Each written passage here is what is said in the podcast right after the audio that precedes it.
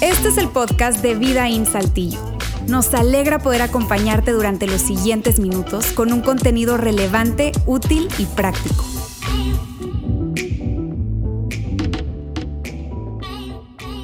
Hey amigos, muy buenas tardes. Gracias por acompañarnos hoy aquí en Vida en Saltillo, especialmente si esta es su primera ocasión con nosotros.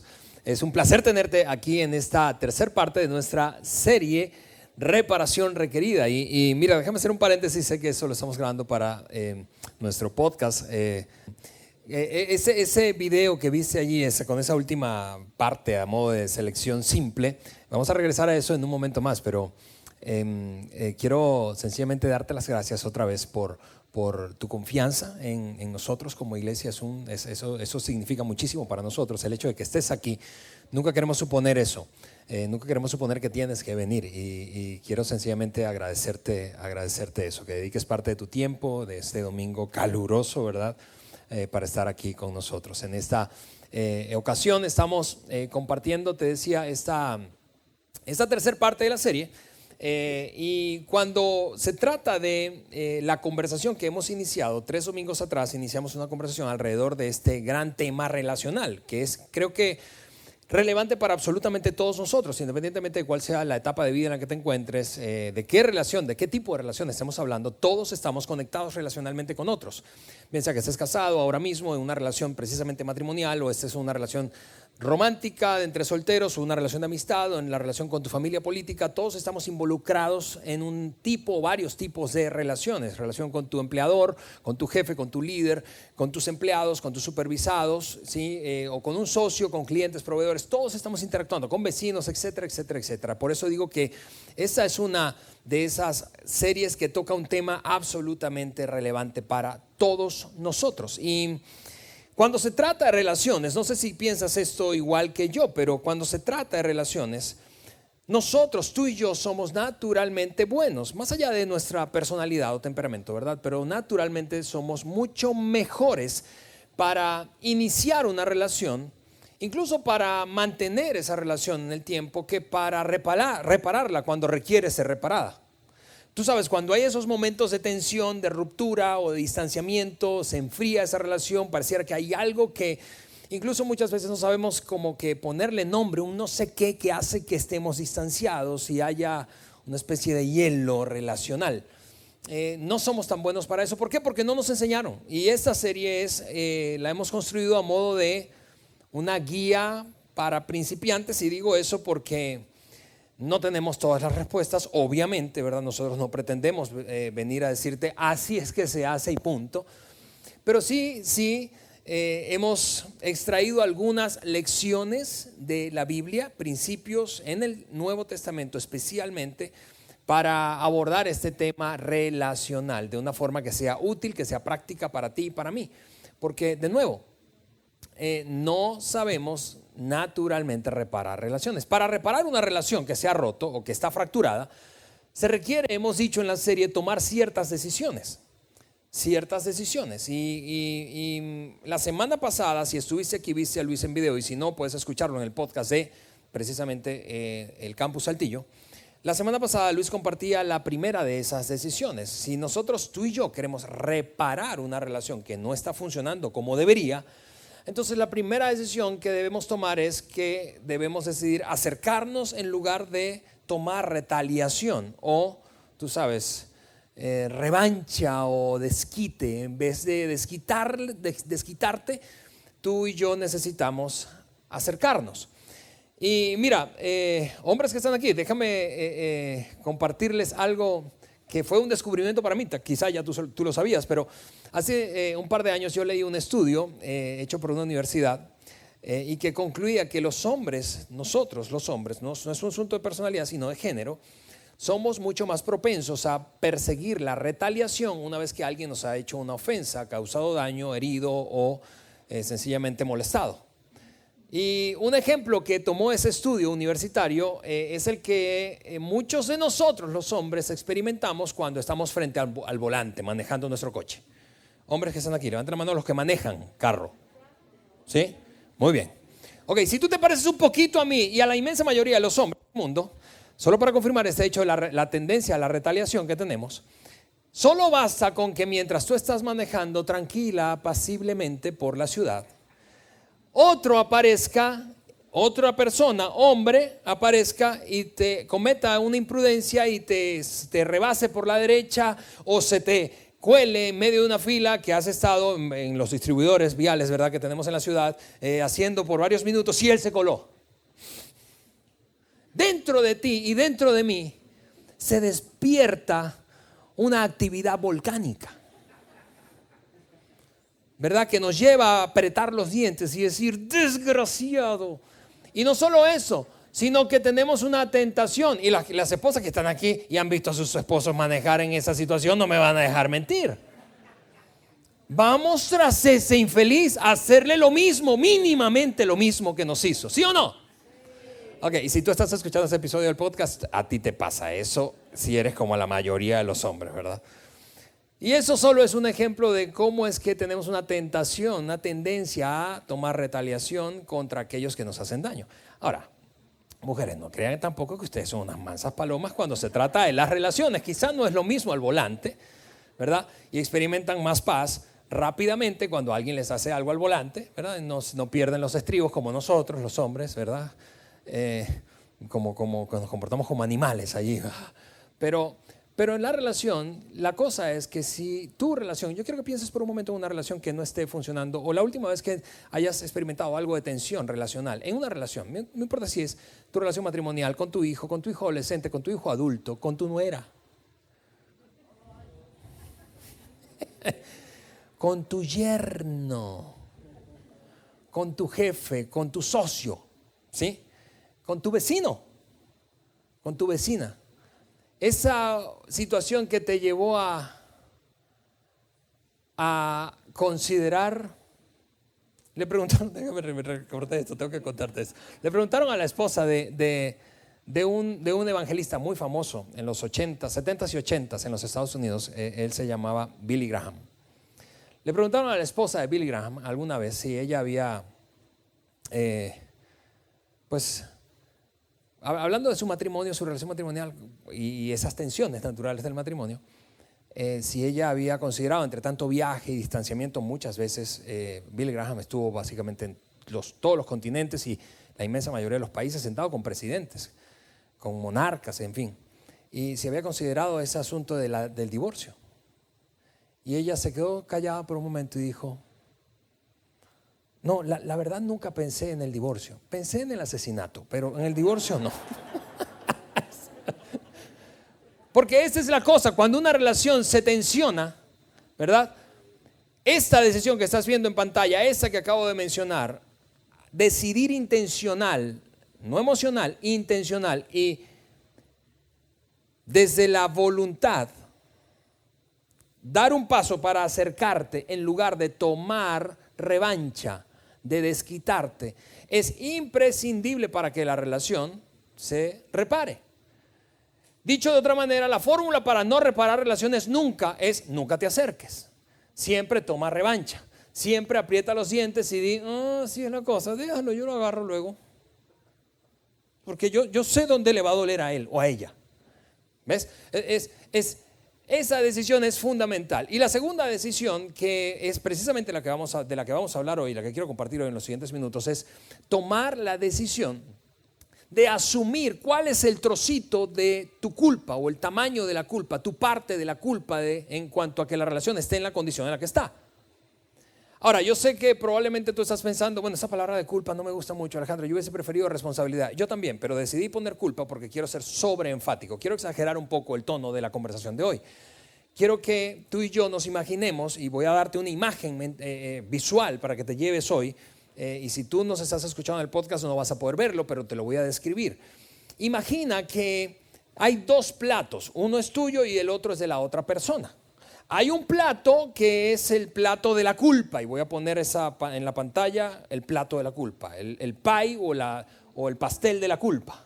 ¿sí?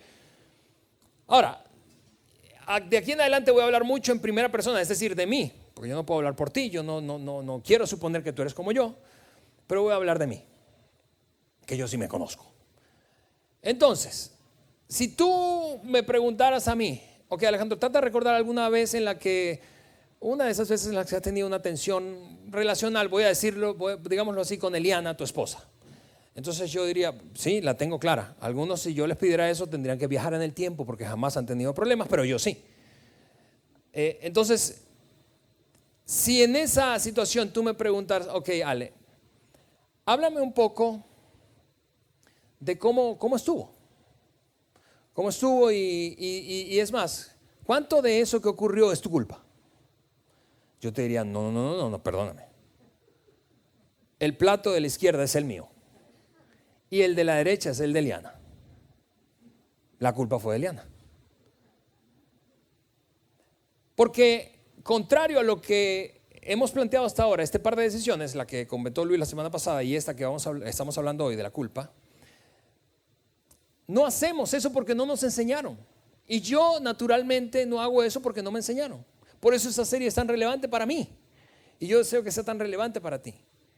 Porque no me enseñaron. En lugar de eso, me enseñaron a hacer una cosa completamente diferente. Pero, insisto, si me preguntaras, a ver, el tamaño de tu parte, ¿cuánto has contribuido tú para que la relación se encuentre en el momento en el que se encuentra tensionada de esa manera? ¿Cuánto has contribuido tú? Yo diría, no, no, no, la verdad es que yo no, yo, es que yo no hice nada. Y si me presionaras un poco, entonces diciendo, vale, pero no, no, no, me veas la cara, o sea, realmente seguro, al menos un poco. Bueno, está bien, yo te tendría que decir que fue de este tamaño. De ese tamaño mi responsabilidad. Un, una rebanadita chiquitita. Y, eso puede que, incluso puede, yo, yo puedo argumentar y explicarte por qué considero que mi rebanada en la tensión relacional con Eliana en algún momento es de ese tamaño y la de ella es 99%, voy a decirlo así. Ella es 99% responsable, culpable de la cosa y yo uno. Porque ella se casó con un ángel. Y tú me podrías decir, ok, pero cuéntame bien y yo, y yo argumentar, argumentar, pues tú sabes que yo soy bueno para argumentar porque soy predicador. Y yo argumentar y tú decir, órale, está bien pues. Pero tendríamos que al mismo tiempo reconocer que si se tratara de reparar la relación, yo no podría pretender reparar la relación con esta postura, ¿no es cierto? Para poder reparar la relación yo tendría que tomar o asumir un pedazo un poquito más grande de la culpa, algo como esto. ¿Sí? Ahí salió para los que están escuchando el podcast, el episodio, la mitad del pastel. Y quizá tú, si yo te preguntara respecto a ti y a tu situación relacional tensionada, tú me dirías, bueno, quizás no tan la mitad, pues vamos a hablar 40%, un 30%, pero tendría que agarrar un poquito más de, de, un trocito mínimo, ¿sí o no? Porque si yo me quedo en la postura de yo no tengo la culpa, todo es culpa de Eliana, o tengo muy poquita culpa, pero la verdad es que tú tienes que vivir con ella para conocer cómo es la cosa. Entonces, tú dirías, ok Alejandro, te entiendo, pero la verdad así no lo vas a resolver. ¿Sí o no? O sea, tú me dirías, no lo vas a resolver. ¿Y, qué es lo que pasa? Y por eso es, te repito, tan importante esta serie para nosotros compartirla. Que cuando esta es la postura que tengo yo, yo voy a hablar de mí, insisto, no de ti, cuando yo tengo esa postura, no solo no lo resuelvo, sino que la tensión crece. Y cuando la tensión crece, entonces a, adopto otra estrategia y la estrategia es esa que compartió Luis en el mensaje número uno, que es la estrategia que hemos llamado la, las cuatro Cs o la estrategia de tipo C4, ¿verdad? Es un approach explosivo que detona cosas en la relación, que hace daño, que perjudica al otro. ¿Por qué? Porque entonces como yo veo que ella no cede y no se reparan las cosas, entonces yo, número uno, intento convencerla. Quiero que pienses, tienes que pensar como yo, porque si tú piensas como yo, todo se resolvería y todos seríamos felices. Pero eso solo me pasa a mí, a ti no. Y cuando no me resulta eso, entonces la condeno e intento que ella se sienta culpable, que se sienta miserable por lo que hizo. A ver si reacciona. Y cuando eso no pasa, entonces la coacciono. Y finalmente, cuando eso no pasa, entonces yo intento controlarla. O hago una combinación de una u otra de esas cuatro cosas, pero eso es evidente que no funciona. Porque lo que hace es agregar toxicidad a la relación. Y ahora está ella más molesta porque no quiere sentirse un proyecto mío, porque no quiere sentirse controlada, coaccionada, no quiere sentirse manipulada, no quiere sentirse culpable por las cosas que yo hago o digo. Sencillamente para que yo me sienta mejor. Y eso me lleva a la frustración. ¿Qué hago? Pero eso me pasa solo a mí. Eso nunca te ha pasado a ti. ¿Cierto? Eso nunca te ha pasado con tu hijo adolescente. Eso nunca te ha pasado con tu novio. Eso nunca te ha pasado con tu suegra. Eso nunca te ha pasado con tu yerno. Eso nunca te ha pasado con tu jefe. Eso nunca te ha pasado con tu socio. Eso nunca te pasó con tu vecino. Todo eso me pasó solo a mí. Y cuando eso me pasa a mí, entonces lo que sigue es que entonces yo me empiezo a excusar. Y las excusas que doy son tan predecibles, pero tan, pero tan predecibles, que regresando al ejemplo de tensión con Eliana, entonces yo digo, no me importa. Pero cuando yo digo no me importa, realmente quiero decir que sí me importa. Porque si no me importara, yo no hablara de eso. Porque yo ni siquiera pienso en las cosas que no me importan. Yo solo pienso y hablo de, aquello que, sí me importa. Entonces cuando yo digo no me importa, no importa que ella reaccione así, no pasa nada, se le va a pasar. Cuando digo eso, entonces realmente lo que estoy confesando es que me importa y me importa mucho. No me importa es lo que digo respecto a cosas que realmente me importan mucho respecto a personas que realmente me importan mucho. No me importa lo que hagas con tu vida. Cuando yo le digo eso a mi hijo adolescente que está aquí, en verdad le estoy diciendo, sí me importa, pero no sé cómo resolverlo. Y me resulta muy vergonzoso declararme incompetente. Pero eso solo me pasa a mí. Estamos hablando de mí, ¿está bien?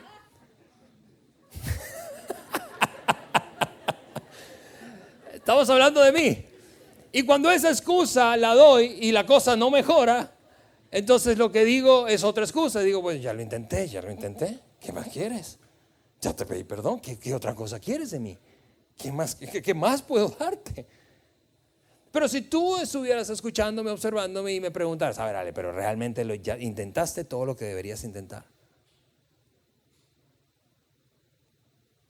Yo probablemente tendría que reconocer, pude haber hecho un poquito más.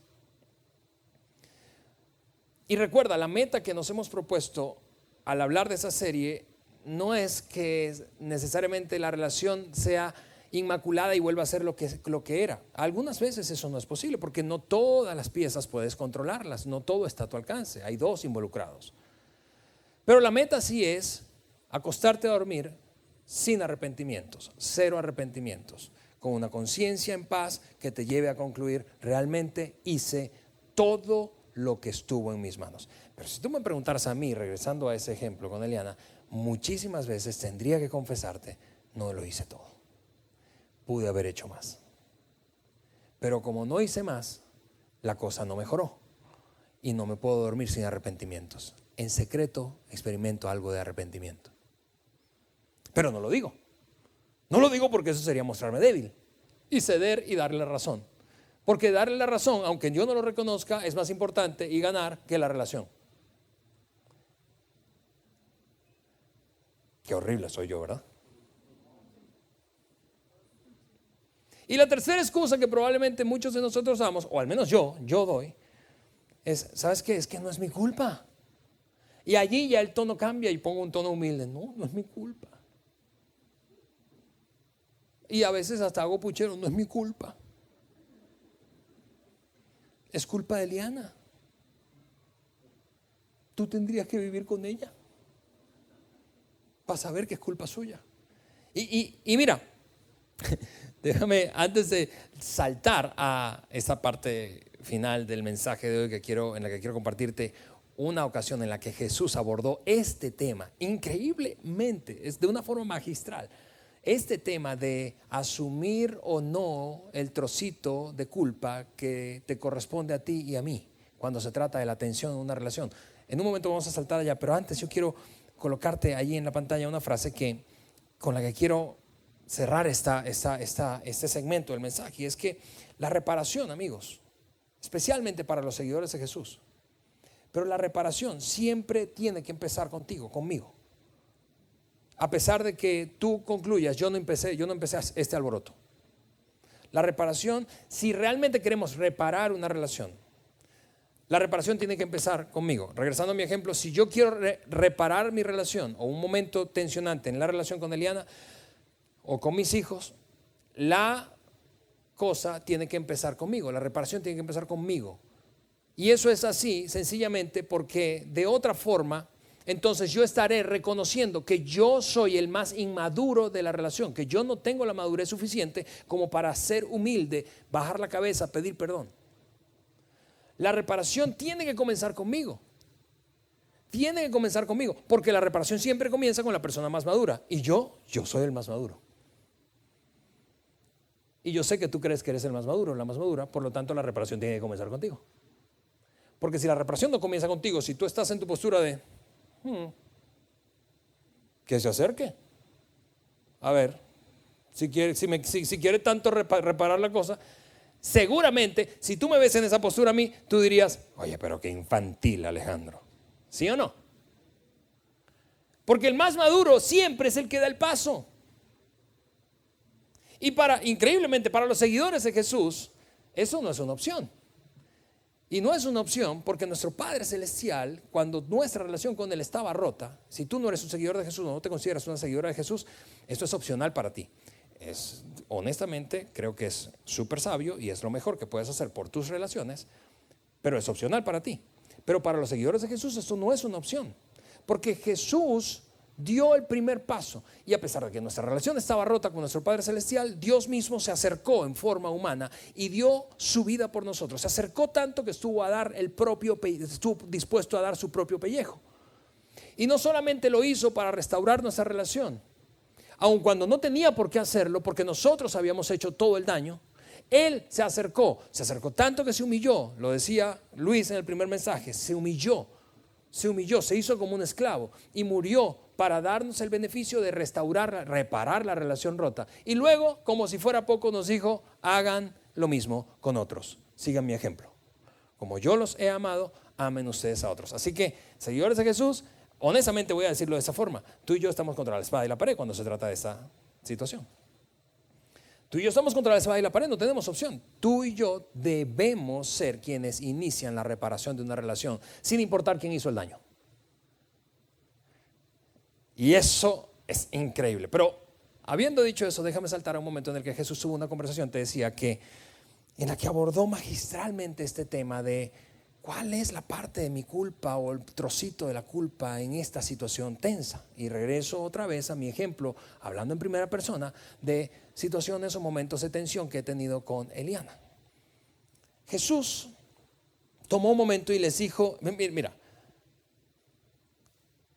hizo una pregunta incómoda. Y si Jesús estuviera aquí, nos haría a ti y a mí una pregunta incómoda. Bueno, a mí pues me haría una pregunta incomodísima en esos momentos en donde yo digo, ¿sabes qué? Es culpa de Eliana, es culpa de Eliana, es culpa de Eliana, es culpa de Eliana. Es que si tú vieras que hizo esto y dejó de hacer aquello y me dijo esto y no me dijo esto otro y no estuvo allí y sí estuvo allá, entonces Jesús me miraría y me haría una pregunta súper incómoda. Y, quiero, y mira, por cierto, quiero leer esa pregunta, incluso si tú no has leído jamás el Nuevo Testamento, esta es una frase que tú has escuchado porque esta, esta declaración de Jesús a modo de pregunta se metió en la cultura latinoamericana y la usamos sin darnos cuenta muchísimas veces que fue Cristo quien la dijo por primera vez. Eso es lo que Jesús dijo. Pregunta incómoda. Él me diría, a ver, ¿por qué te fijas en la astilla que tiene tu hermano en el ojo y no le das importancia a la viga que está en el tuyo? Y si Jesús me preguntara eso a mí, yo, tú sabes, con mucho cuidado, con mucho respeto, le diría, oye Señor, perdón que te diga esto, pero mi respuesta a esa pregunta es la siguiente. Es que lo de Liana no es una viga, no es una astilla. Lo de Liana es un tronco. Es un bosque que tiene ahí en los ojos. Por eso es que yo no presto atención a lo mío, porque es, lo de ella es una cosa de verdad fuera de serie. Y entonces me pondría a argumentar eso. Y diría, qué pena me da, Señor, me da pena decirte eso, pero lo de Liana no es una silla. Y por cierto, lo mío tampoco es una viga. Lo mío es una cosita, Señor.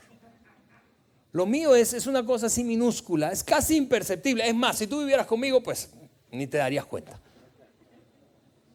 Así que creo, con todo respeto te digo Jesús, que tienes la cosa volteada Creo que estás confundiendo a los personajes de esta historia. Creo que piensas que yo soy ella y ella es yo. No, no, no, no. La del problema es ella y yo tengo, puede ser un problemita, pero chiquito. Y cuando yo le respondo, y, digo que si Jesús te, hiciera esa pregunta a ti, probablemente te enteraría, porque en ti no hay ningún, ni una astilla, pues. En ti no hay astilla, ¿cierto?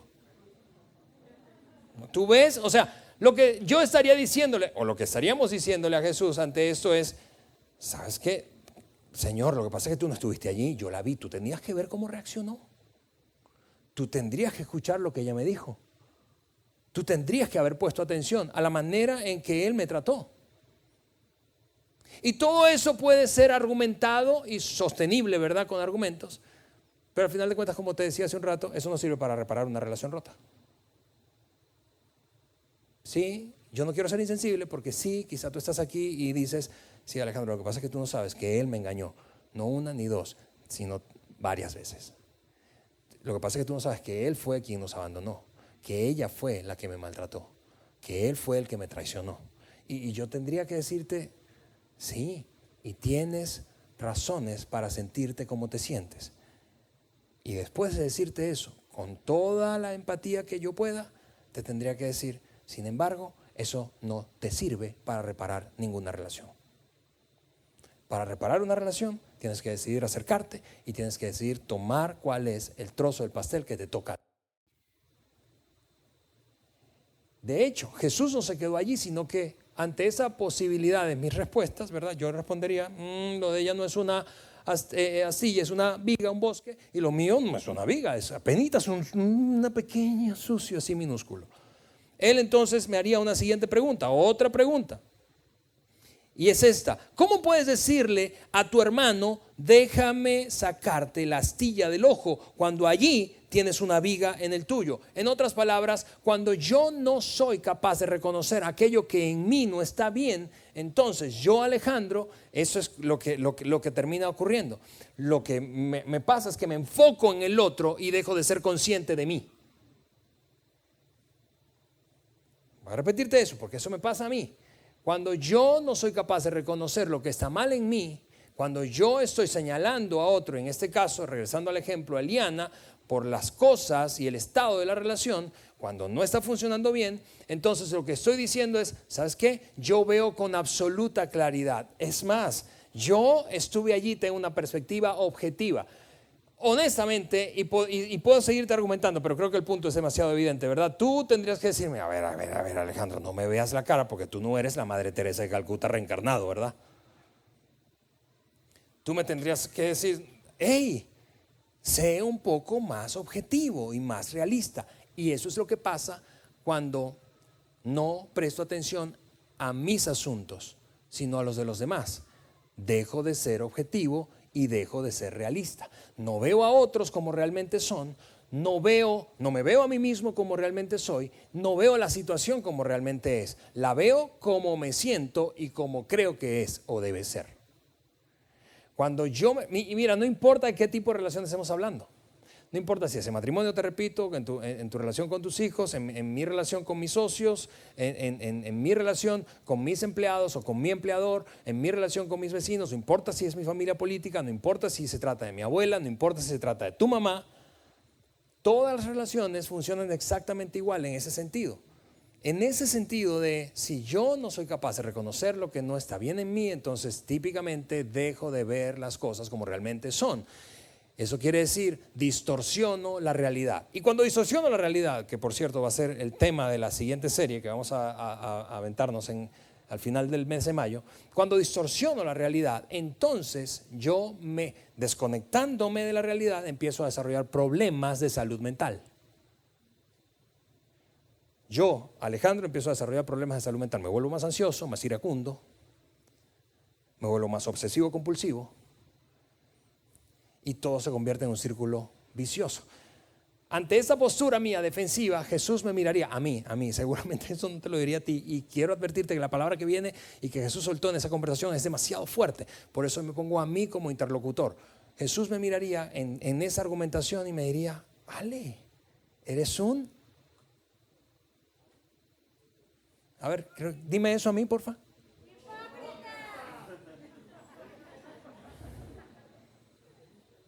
Eres un hipócrita. Y eres un hipócrita sencillamente porque estás demandando de otro algo que tú no estás dispuesto a dar. Porque estás señalando en otro algo que tú no estás dispuesto a admitir y reconocer. Eres un hipócrita. Y aunque te resulte ofensivo y aunque sea incómodo, pues es la verdad. Y tú coincidirías con Jesús y me dirías, hey, bájale, ¿no? Bájale dos rayitas. Él no se detuvo allí porque cada vez que, porque en este punto no es cierto, yo no sé si te pasa como a mí, pero en este punto yo veo esa enseñanza de Jesús y digo, uff, está dura, pero ya entendí el punto, gracias. Sí, listo, ya aprendí la lección. Pero Jesús nunca se detiene donde tú y yo eh, eh, creemos que se detendrá, sino que siguió pisando el acelerador en esa conversación.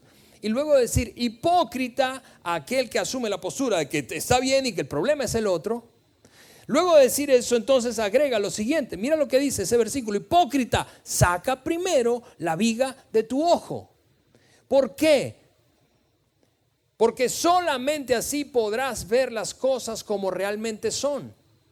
Porque nuestra incapacidad de vernos al espejo y reconocer lo que no está bien en nosotros y que por lo tanto le hace daño a otros, nos pone en una postura de ceguera no podemos ver a los otros, ni a las cosas, ni las situaciones como realmente son, cuando no reconocemos primero cómo somos nosotros.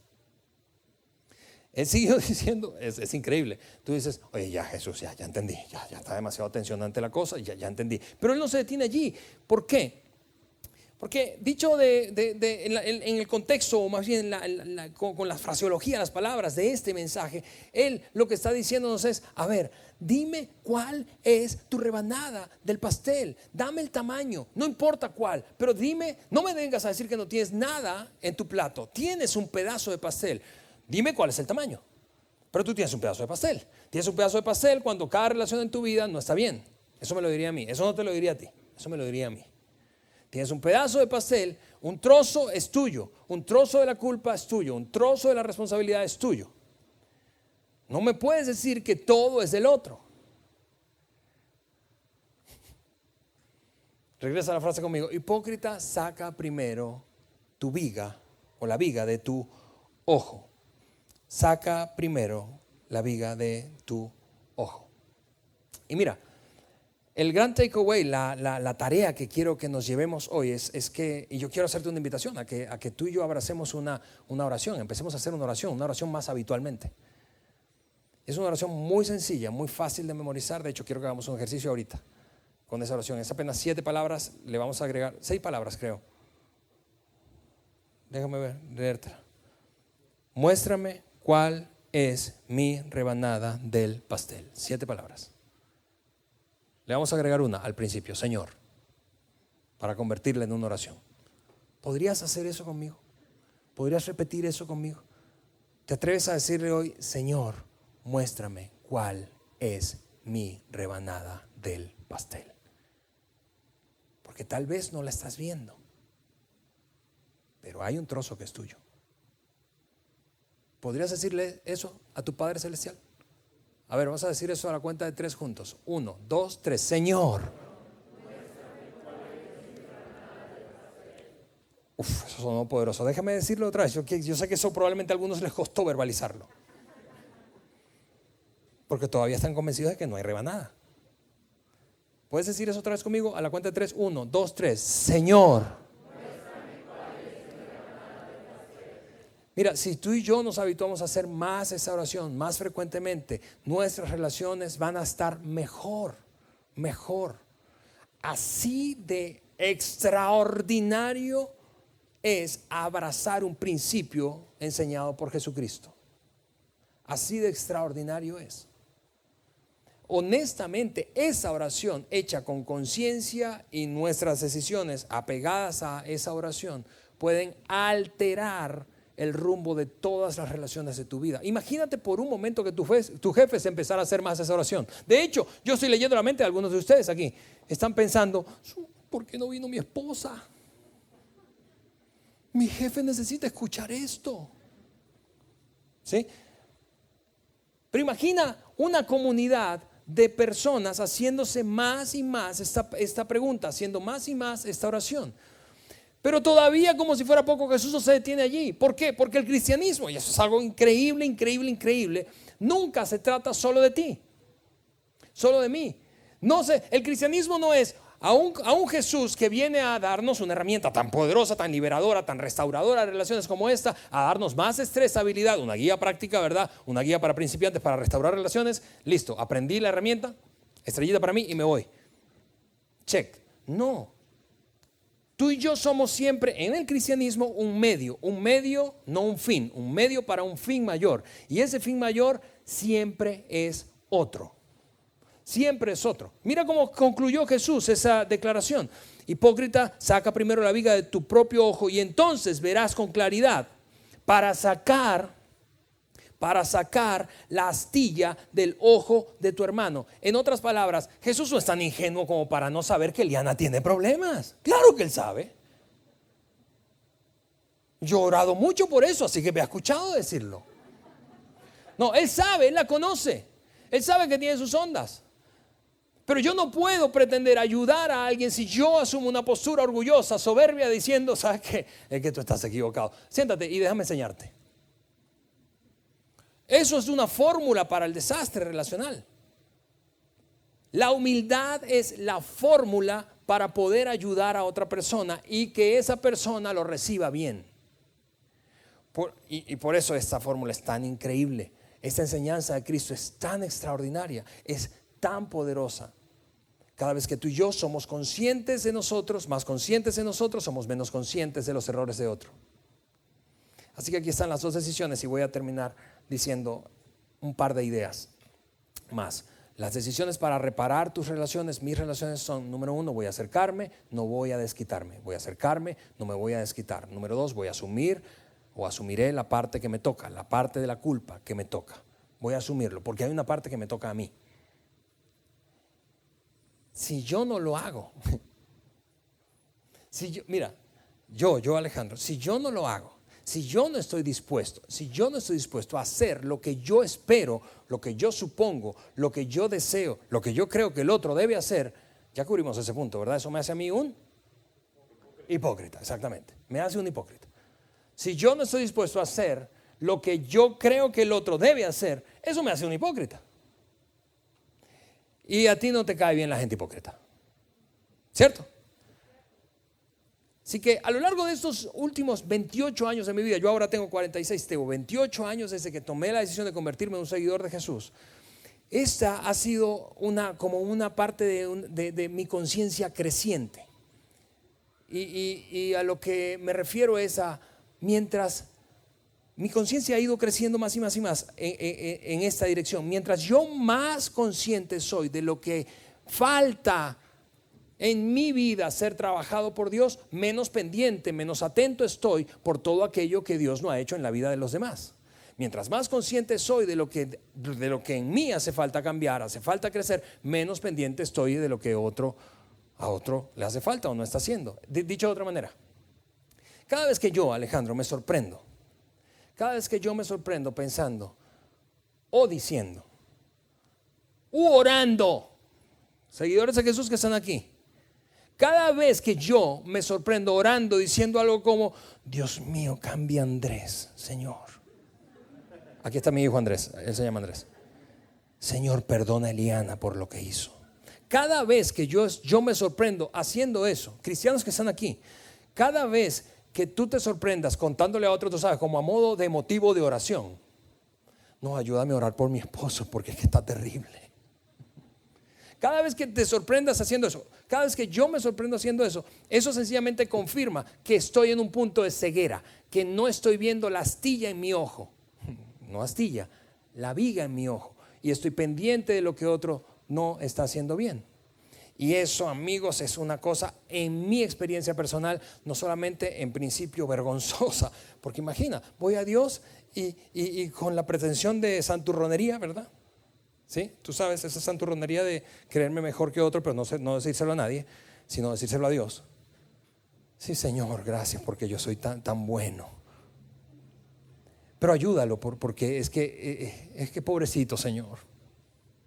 Mi esposo, mi esposo necesita ayuda, no cambia, tiene ese mal hábito. Cada vez que yo me sorprendo diciendo eso, sencillamente es una confirmación de que estoy en un punto de ceguera. No soy capaz de ver lo que no está bien en mí y por eso presto tanta atención a lo que no está bien en otro. Así que esta es mi invitación. Mi invitación para ti es esta. Mi invitación para ti es que aprendas, abraces, comiences a hacer más y más y más esta oración. Señor, muéstrame cuál es el pedazo de pastel que me toca. Y finalmente mi invitación es que no te pierdas el mensaje número 4 de esta serie el próximo domingo, que la terminaremos. Que tengan una feliz tarde. Bye.